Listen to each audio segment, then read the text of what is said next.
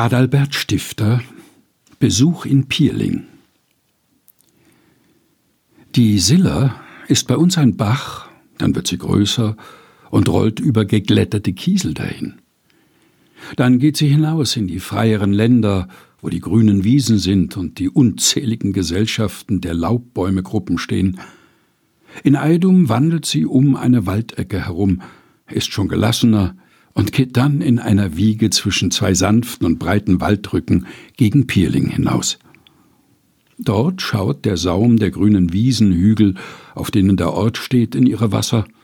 Dort ist die erste große Brücke über sie geschlagen, und von dort geht sie mündig mit großen Schlangen in die noch weitern, noch ebenern Länder hinaus, während alle Bäche, die aus den Waldtälern, aus den Hügelrinnen hervorkommen, fortfahren, ihren Zoll zu ihr hinzuzutragen. Auf den Feldern Pierlings, die links an der Silla liegen und von den Häusern aus angesehen sich gegen Sonnenaufgang breiten, steigt ein seltsamer Fels empor. Er steht ohne Vorbereitung geradezu mitten auf dem Getreide. An seinen Seiten ist mancher Baum und Strauch, aber auf dem Gipfel trägt er eine große Versammlung von Fichten, Föhren, Birken und anderen Bäumen. Wenn man hinaufsteigt, so sieht man, dass der Fels nicht klein ist, wie man von weitem hinschauend dachte, sondern dass er sich nach allen Richtungen dehnt, dass man auf seinem Haupte unter den Bäumen herumwandeln, dass man sich auf manchen Stein, auf manches hervorragende Felsstück und auf manches Hügelchen niedersetzen kann. Außer den mit Bäumen besetzten Stellen hat er auch freie, namentlich die höchsten, die einen großen Umblick in der Landschaft gewähren.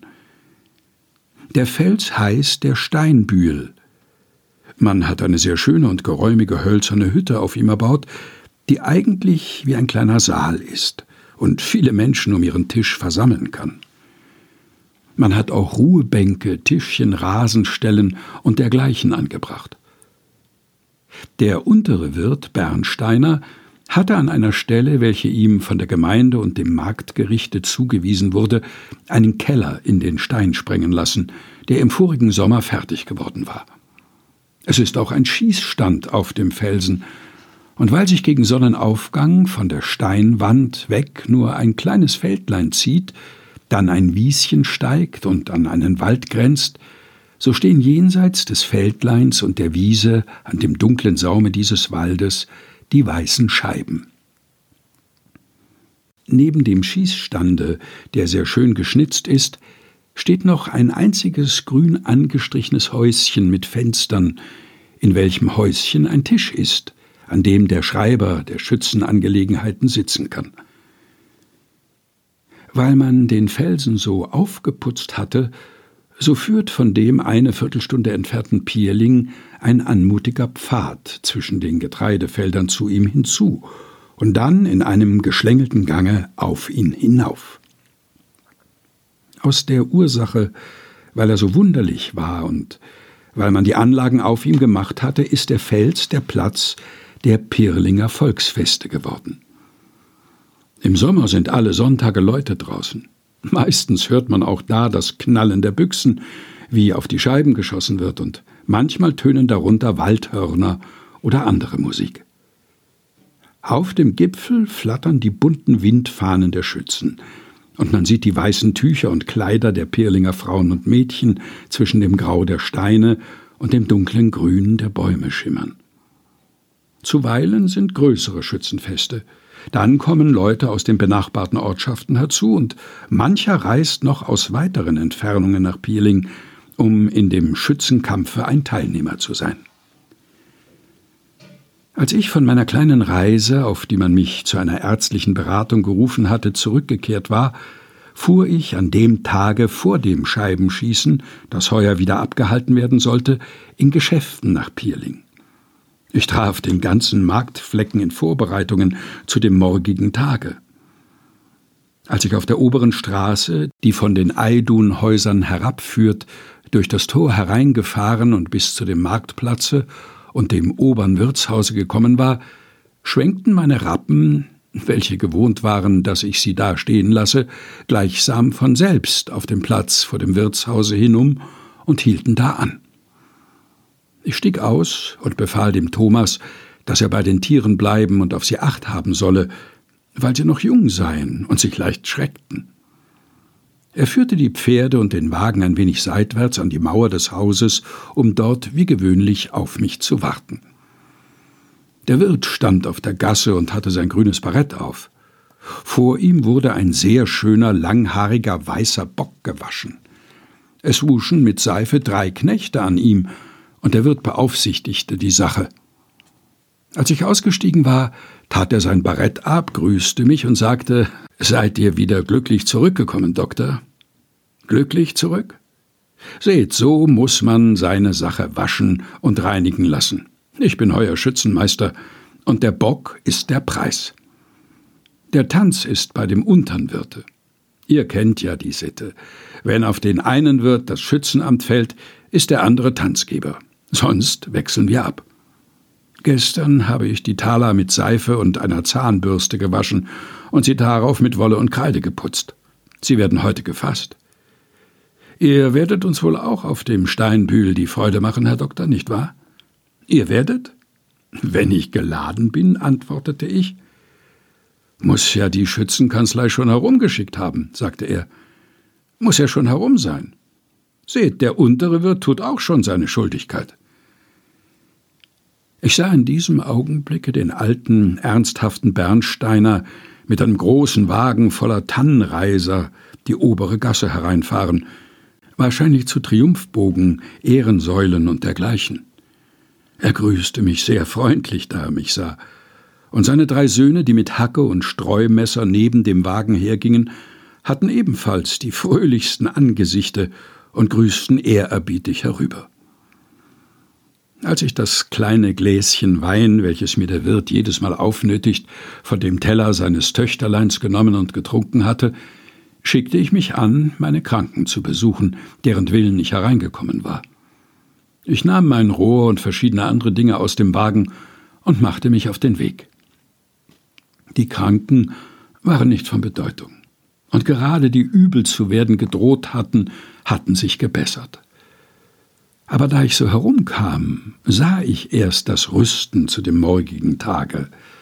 Der Kaufherr des Ortes, der wohlhabendste Mann, ein Mann in vorgerückten Jahren, stand auf der Gasse und tat sein Barett ab und grüßte die Vorübergehenden. Ich trat in sein Haus ein, obwohl kein Kranker darin war. Da sah ich Mädchenkleider herrichten und auf dem Gange hinten Büchsen putzen. Der Marktschreiber im Hause daneben hatte sein schönes Gewand auf den hölzernen Gang des Hauses in die Sonne gehängt und die Schuhe daneben gestellt. Bei der Tischlerei waren Scheiben, bretterne Gestalten und andere Holzdinge. Unter dem Säulengewölbe vor dem Rathause zählten sie, der Schützenschreiber und mehrere andere, große eiserne Stifte auseinander, die zum Schießen gehörten. Weiter zurück in dem Säulengange wurden Fahnenstangen geputzt und Papier angestrichen und geklebt, hinter welches Lampen gestellt werden würden. Der eine richtete und reinigte seinen Büchsensack, der andere seine Büchse. Vor dem untern Wirtshause wurde an einem Gerüst gelattet und genagelt, und als ich an der Schule vorbeiging, hörte ich mehrere Waldhörner aus derselben, auf denen Stücke eingeübt wurden. Diejenigen, welche auch gerade nicht wegen des Schießens etwas zu tun hatten, machten sich doch aus Ursache des heutigen Tages einen Feiertag, gingen herum und nahmen sich Anlass, hier und da ein kleines Glas zu trinken. Die Weiber sagten, dass ihre Männer närrisch seien, aber sie selbst richteten Kleider und Bänder auf morgen, und bei mancher wurden zum Vorrate Kuchen gebacken. Als ich wieder zu dem oberen Wirtshause zurückgekommen war und in den Wagen steigen wollte, kam die Wirtin heraus und sagte Fahret nur fort, Doktor. Wenn die Räder eures Wagens bei dem letzten Eckhause der oberen Gasse hinaus sind, dann ist der einzige vernünftige Mann, der heute in Pierling gewesen ist, fort. Mit unserem Wirte ist es schon recht schwer. Wir durften seit Wochen den Bock nicht mehr schlagen, und da er jetzt gewaschen ist, würde er ihn in unser Ehebett legen, wenn er nur sonst darin liegen bliebe. Kommt morgen nicht gar spät, Herr Doktor. Ich werde eure Flasche und euren Becher hinausbringen lassen. Ihr sollt den Wein von uns haben, den ihr schon kennt. und er wird in ein Eisgefäß gestellt werden. Ich habe dieses alles darum eingetragen, weil es mir zu Herzen gegangen ist. Es ist mir lieb und treu gewesen seit meiner Kindheit her. Hätten sie mit fürstlichem Aufwande ein Schießen gerüstet, es hätte vor meinen Augen nicht eine Binse schwer gewogen. Da ich auf meinem Heimwege wieder auf die Felder hinausgekommen war und von dem hinter mir arbeitenden Pierling kein Ruf, kein Hammerschlag mehr vernehmbar war, sondern nur mehr ein sanftes Läuten seiner Glocken hinter mir her schwamm, war ich fast traurig. Ich legte das Buch, in welchem ich gerne zu lesen pflege, in den Wagen seitwärts, lehnte mich auf dem Sitze zurück, kreuzte die Arme und sah so empor.